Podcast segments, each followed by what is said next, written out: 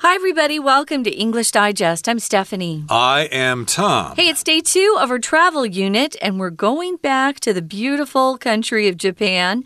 We're going to spend some more time in Kyoto. Um, these uh, areas we're going to be discussing actually come from a book called Hidden Japan by Neil Johnston. And he talks about some of the places that the majority of tourists have never heard of, nor have they seen.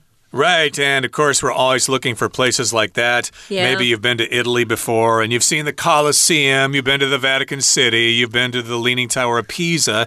Now you want to go to some places that are off the beaten track for a special travel experience, and that's what this information is all about. Of course, lots of people go to Kyoto and see all the major tourist destinations or all the sites. And once you've seen those, you want to check out some more special uh, localities or uh, destinations. Uh, tourist sites in the city, and that's what we're going to be talking about today. So let's get to it. Let's listen to the entire contents of our lesson now, one time.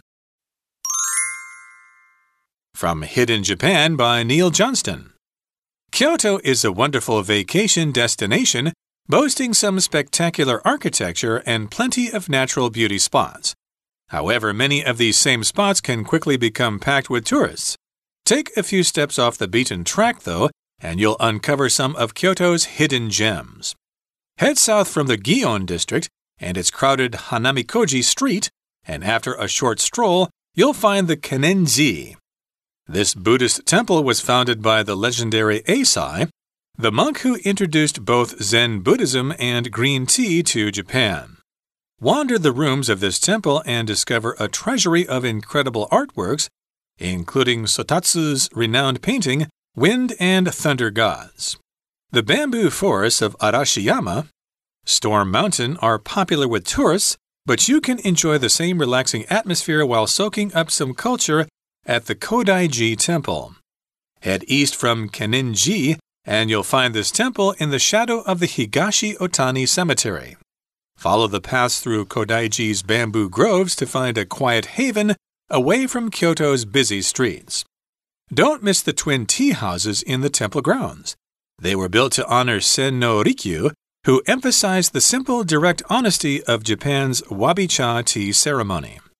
Wait until the sun descends to explore another side of Kyoto.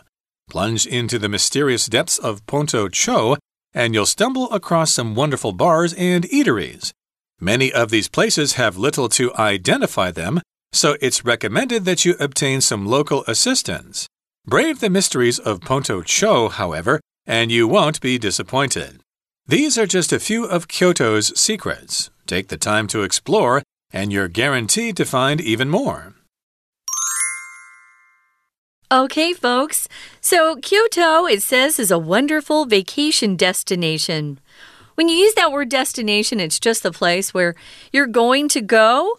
Uh, maybe um, it's a place that you've planned to uh, go and see on vacation, or maybe uh, it's just a place where your plane is going because you're on a business trip and you're being sent to talk to some clients.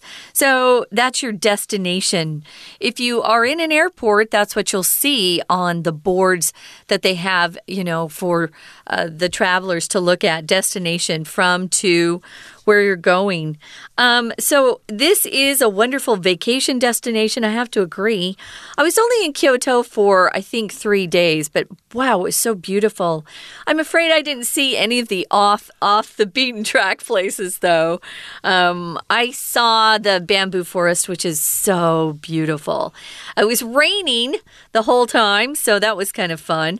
But uh, this author here, Neil Johnston, is going to take us uh, on a trip, at least in his book, to look at some of the um, more unusual places in Kyoto. Right, so it's a popular vacation destination and it boasts some spectacular architecture Mm -hmm. and plenty of natural beauty spots.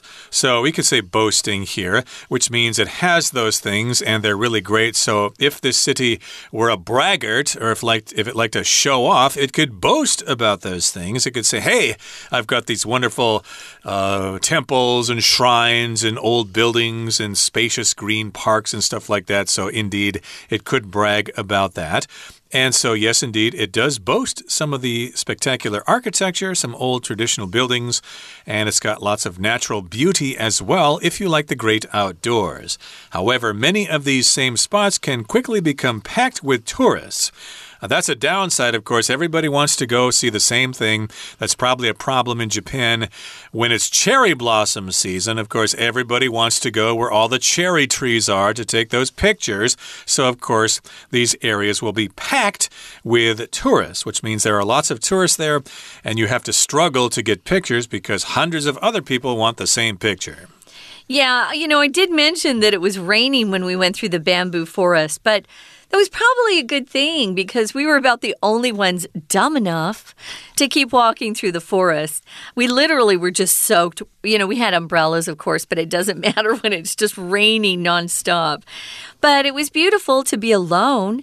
So, yeah, you're kind of wanting to to see these places where you can just be at peace and where it's tranquil. Um, but that's hard when it's packed with tourists.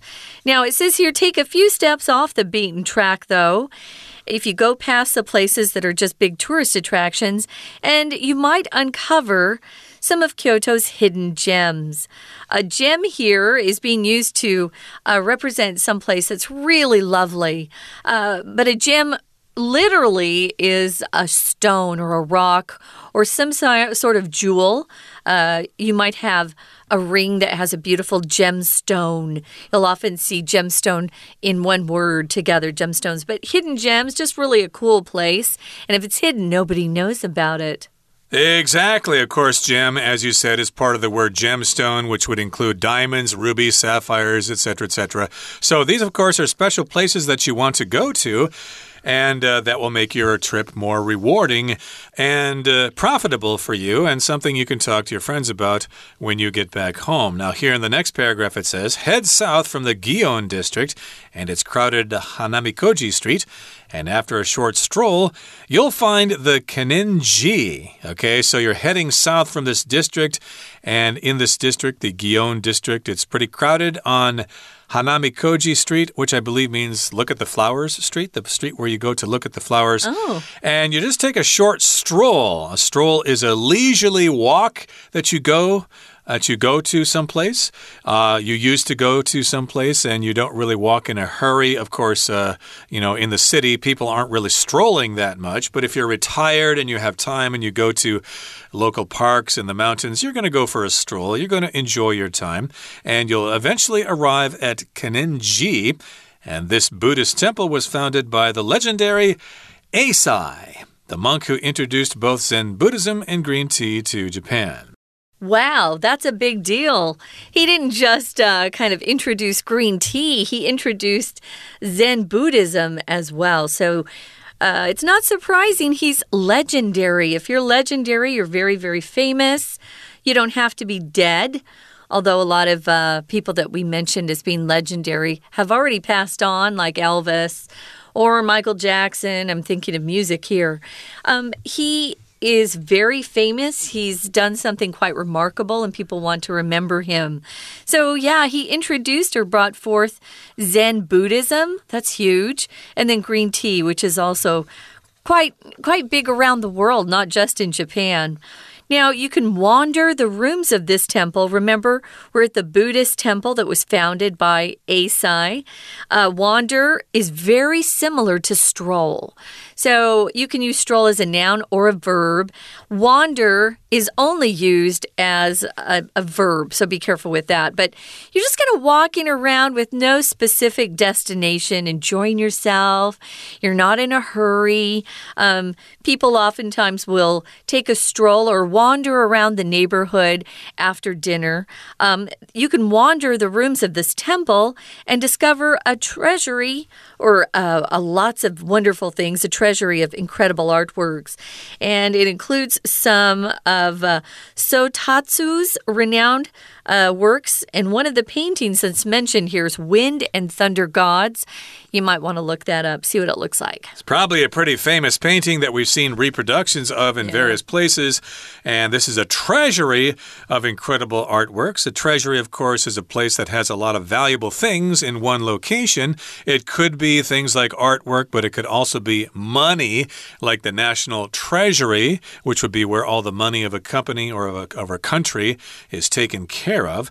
And so, yes, you can see some great artworks there, lots of paintings, maybe sculptures and things like that. Now, moving on to the next paragraph, it says The bamboo forests of Arashiyama, Storm Mountain, are popular with tourists, but you can enjoy the same relaxing atmosphere while soaking up some culture at the Kodaiji Temple. Now, we're talking about the bamboo forests, and this is an area called Arashiyama. So that's a Storm Mountain as we translate this into English. They're popular with tourists. You can go there, and if you don't mind being around a bunch of other tourists, that's fine. But you can also have the same relaxing atmosphere if you soak up or enjoy some culture at the Kodaiji Temple, which may not be so crowded with tourists. Yeah, I don't believe uh, I went there, so that's interesting. To soak up just means you really enjoy something. You kind of are surrounded by it and you're just taking it in, soaking up. Those are very similar verb phrases to take in, to soak up, uh, to immerse yourself in culture there. So you can see those if you head east from Kenninji, uh, you'll find this temple in the shadow of a cemetery, Higashi Otani Cemetery. Oh, we've got the baseball player Otani. That's mm. the hmm. only time I've seen that. Might be so, different kanji though, but it could be. So cemeteries where people are buried after they've uh, lived their lives and have passed away. So I don't know about you, Tom, but I really do like to go to cemeteries. I feel like there's there's a lot of history in there. I'll walk around and look at the headstones, see uh, what people's names are, how long they lived, and kind of uh, it kind of feels very uh, special in those cemeteries. Uh, indeed. Lots of people, of course, are afraid of cemeteries. Oh, there's a bunch of ghosts there or bodies and things like that. But still, the graves can be quite ornate and beautiful in their own way. So, of course, cemeteries are often popular tourist destinations. We'll continue talking about the sights and sounds of Kyoto in just a couple of seconds. But right now, we're going to take a break and listen to our Chinese teacher. Hello everyone，我是派老师。今天讲解的是 Unit Eleven。On and off the beaten track in Kyoto, Day Two。这个单元介绍的是日本的古都京都。这一天课程继续介绍几个作者推荐的景点，包括藏有日本国宝《封神雷神图》的建仁寺，还有蓝山以及仙斗町的餐酒馆等。好，我们一起来看学习重点吧。请同学看到第一个句子，这里讲到京都呢是一个很好的度假胜地，vacation destination。度假胜地。再来，请同学看到 boasting 这个部分。首先要先跟大家说明的，就是这是分词构句的用法。那同样的主词都是 Kyoto，都是京都，所以我们这里做了分词构句。此外，老师要特别说明是 boast 这个动词。boast 其实在中文翻译的时候，我们常常就会说这个地方有什么。那不过呢，后面通常都是比较正向的东西。就是有这个东西当做特色。好，比方说啊，有一家新的饭店，那因为呢，它有一个无边游泳池，而且是全东亚最高的，受到许多观光客的欢迎。This new hotel boasts the highest infinity pool in East Asia. This new hotel boasts the highest infinity pool in East Asia. 再来，请同学看到第二个句子。就是挤满了人，become packed with tourists，挤满了观光客。第三个句子，请同学特别把这个 the beaten track 画起来，也就是我们标题里面的 beaten track。什么是 beaten track？很多人走的路是 beaten track，前面加上 off，那就表示什么？ 远离人潮、络绎不绝的地方。好，再来，请同学看到我们的第二段。第二段这里讲到这个建仁寺，第二段主要在介绍建仁寺这个景点。这个景点呢有个特色，就是这边其实是艺术品的宝库。请同学看第三个句子：A treasury of incredible artworks。一般而言，art 那是不可数的。我们讲艺术品的时候是 artworks，而这里有非常多的艺术作品。所以是一座宝库，a treasury。treasury 这里是可数的，我们就把它解释为宝库就好了。再来，请同学看到第三段第一个句子，这里在介绍蓝山这个地方。到了蓝山的时候，如果你不想要在那里人挤人，你可以到高台寺这个附近。其实气氛是很类似的，但那边人潮比较没有那么多。所以我们讲到说，你可以沉浸在这个文化里面。我们动词用什么呢？Soak up some culture。你可以沉浸在高台寺这附近的文化氛围当中。We're going to take a quick break. Stay tuned. We'll be right back.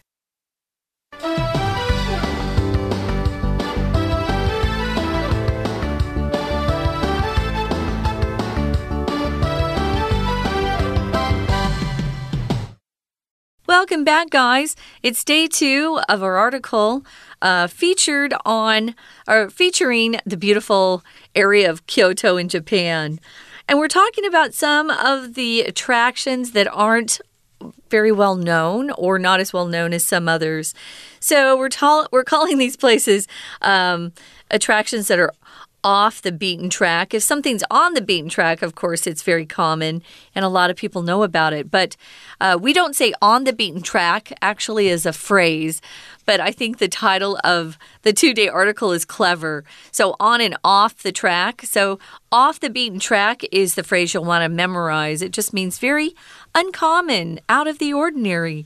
And we're, of course, in beautiful area of Kyoto in Japan. It's a wonderful vacation destination, especially if you like history and want to kind of get that a feeling of stepping back in time in Japan.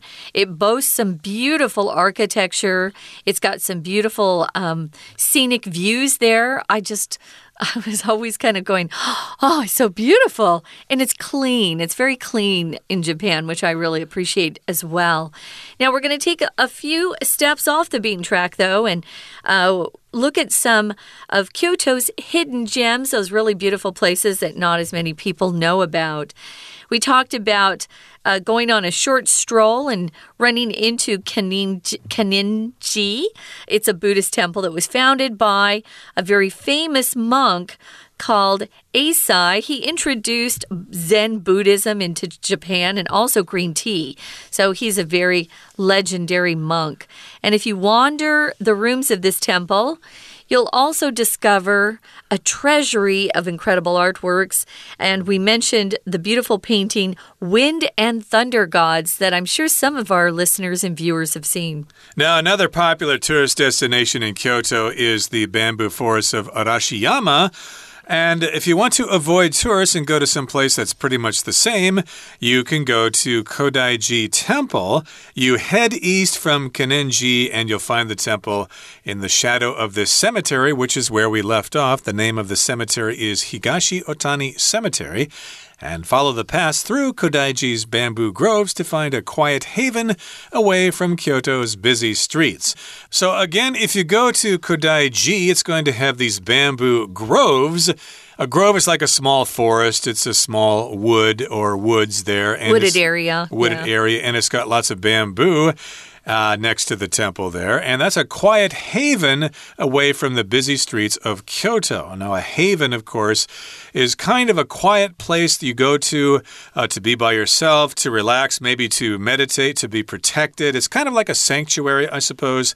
And in this case, yes, it'll be quiet there. You'll be away from all those tourists and you'll be away from the busy streets. There still might be lots of tourists who go there because they are looking for a place off the beaten track. So you never know if there are going to be lots of tourists there as well. But according to our writer, it is a place to get away from the hustle and bustle of the streets of Kyoto. Yeah, Scene Haven reminds me of a phrase we use in America called safe haven. It's part of the law.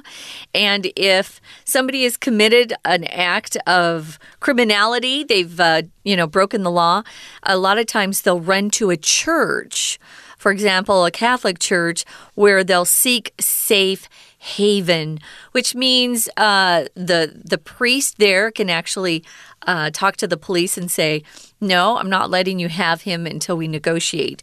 So yeah, safe haven, a place of refuge, a place where you'll uh, find some peace and tranquility, hopefully, away from Kyoto's busy streets. Now, here's some advice that we find in this book, Hidden Japan. Don't miss the twin tea houses. Uh, if it says twin, it means two. So there are two tea houses in the temple grounds. You could also say on the temple grounds. Uh, which is correct as well. The grounds just means the land around something. For example, on campus, if you talk about walking the campus grounds, it's just where the campus buildings are located, the sidewalks, the trees. It's where everything, um, you know, happens to be. So they were built to honor uh, Sen no Rikyu. Uh, my Japanese is terrible. He um, emphasized uh, the simple and direct honesty of Japan's wabi cha tea ceremony. Um, I've seen some of the tea ceremonies in Japan, and they don't seem very simple to me. So he must have been um, emphasizing a different style than what I've seen. They seem very um, uh, ceremonial and very formal, the ones I've seen. They're quite amazing and impressive, I must say. But it's something simple and direct. Uh, there's not a lot of um, ornate business going on. It's just very um, simple. They don't try to show off too much. So, this is the Wabi Cha tea ceremony. I'm sure uh, some of our listeners have actually experienced the Wabi Cha tea ceremony. I have not, I don't drink tea. Uh, ceremonies uh, can be a formal religious or a public occasion. It could be a wedding ceremony, a tea ceremony, some sort of uh, religious ceremony. It could be different types, but usually you have a series of acts that take place during a ceremony. It's a little bit more formal than just doing whatever you want. Right, and maybe you're going to see a tea ceremony performed at one of those twin tea houses. I did want to say the word twin sort of implies that those tea houses are identical or very similar in appearance to each other, uh, just like the twin towers of the World Trade Center in New York, which no longer exist, of course, but uh, these are twin tea houses there. And of course, you might uh, get to experience the Wabi Cha tea ceremony. Hmm. Now, moving on to the next paragraph here, it says, Wait until the sun descends to explore another side of Kyoto. Okay, if something descends, it goes down. Basically, this just, just says, Wait until sunset or wait until after sunset, and then you'll see another side of Kyoto. It will be quite different from the Kyoto you see during the day. I'm sure. it's kind of cool. So, yeah, the sun sets. Uh, usually we just use that language. The sun's setting, the sun is setting, the sun sets at a specific time, the sun descends. Uh, and that's when you're going to get a chance to explore another side of Kyoto. And here it says plunge into the mysterious depths of Ponto Cho. Uh, and that I don't even recognize. So I must not have done that when I was in Kyoto. If you plunge, uh, usually you're going from a high altitude to a low altitude very quickly. Or maybe you're diving into some water, uh, or you're plunging in uh, and trying something that's very uh, risky. So it's kind of a great verb. So if you plunge into the mysterious depths, you're taking a risk. You don't know what's there. So what is it they're doing, Tom? Uh, well, you go there for a little bit of excitement because it's got wonderful bars and eateries, which refer to diners, restaurants, Mm, and things yeah. like that. And this area, again, is called Ponto Cho. I believe Cho just means ding, as in Ximen Ding here in Oh, Taipei. okay. So Cho, I believe, means ding. And that's what uh, that's where the character Cho or Ding comes from. It Hmm. comes from the Japanese, but that's another topic. And yes, indeed, if you're into drinking Japanese beer like Kirin or Sapporo or whatever, you can get this at the bars there, and you can have a snack as well. Sushi or whatever is probably available at eateries there. And many of these places have little to identify them, so it's recommended that you obtain some local assistance. So, of course, usually when we travel, restaurants uh, are clearly labeled. They'll have pictures of food, they'll have bright lights, so you know that's what it is. But in this particular case, they're more subtle, okay? They're not so obvious. They have little to identify them. You won't really know they're restaurants or eateries or bars if you look at them. So you're going to have to ask some local people, uh, hey, yeah, you know, where are the local bars? You know, where are the eateries? Oh, there's where are the one best right- ones? Yeah. that- there's one over there. That it just looks like someone's house. No, that's actually a bar there. You can go in there and enjoy some local spirits. So if you identify something or someone, it means uh, it, something there uh, indicates to you who they are or what it is. So, yeah, it must not have big signs or uh, what they like to do in Japan is uh, have these bowls of fake food. They're plastic uh, mm. food items outside so you know what you're getting if you go in. But these have little, they don't identify them. So you have to ask for some help from the locals there. Say, hey, where would you recommend I go? So you can brave the mysteries of Pontocho, however, and you won't be disappointed. So to wrap up, it just says, these are just a few of Kyoto's secrets. Take the time to explore, and you're guaranteed to find even more. I don't doubt it. Sounds like a fun place to go. And uh, check out those places that are off the beaten track. Does sound very inspiring. I think I've got a plan myself. Maybe find some uh, hotel somewhere and uh, stay there for four or five days mm -hmm. and spend my entire trip in Kyoto exploring all these things that are on the beaten path and off the beaten path. Okay, it's now time to listen to our Chinese teacher. 好，接下来老师想要请同学特别看到的是第三个句子，这里有讲到竹林，前面有说 bamboo forest，当然说得通啊。那其实竹林也可以说 bamboo groves，像这个 groves 常常都是一些小丛林，bamboo groves。所以高台寺这附近的竹林，你只要穿过的话，穿过这个高台寺的啊这个竹林，你就可以找到非常安静的地方了。那第四个句子告诉我们说，这个寺庙的庭院啊，有非常特别的地方，就是它有个 twenty houses，有两座相似的茶室，temple grounds。请同学特别注意的这个 ground，它是加上 s 的，表示寺庙的庭院，是为了要纪念千利休而建。千利休就是日本的茶圣。那这边呢，就讲到了。它呢，等于是发展出了所谓的差茶道，那特别讲究就是简洁朴实。再来，请同学呢看到第四段的部分。第四段的部分呢，这里讲到了，请在参观的时候，参观京都的时候，要记得不要太早回去饭店休息，等到太阳下山，wait until the sun descends，就等到太阳下山，那你可以呢再去探访。京都不一样的风采。我们看到第二句这里，如果你到了仙斗町，you stumble across some wonderful bars and eateries。这里 stumble across 其实就是偶然发现的意思。再来，我们请同学看到第三个句子。那不过要去发现这些餐酒馆要小心哦，因为呢，他们其实没有什么标志的。They have little to identify them。这些地方呢，they have little to identify them，没有什么标志来让人家知道，让旅客知道说，哦，这就是餐酒馆，所以需要有当地人的协助。再来，请看第四个句子，brave the mysteries of Pontocho。这里的 brave 是当做动词用，同学可能会觉得有点陌生。那其实呢，它就是有呃勇敢面对的意思。比方说，在夏天的时候。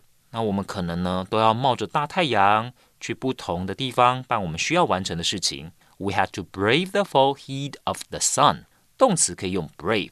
那还有一个固定的习语 expressions，我们说 brave the elements，那意思就是不论天气的好坏，你都必须要去完成这件事。Many people brave the elements to enjoy the attractions。有很多人为了要去欣赏这些景点，不管天气好或坏，他们都出门了。Brave the elements。好，以上就是我们针对京都这篇文章第二天内容所做的中文讲解。谢谢大家。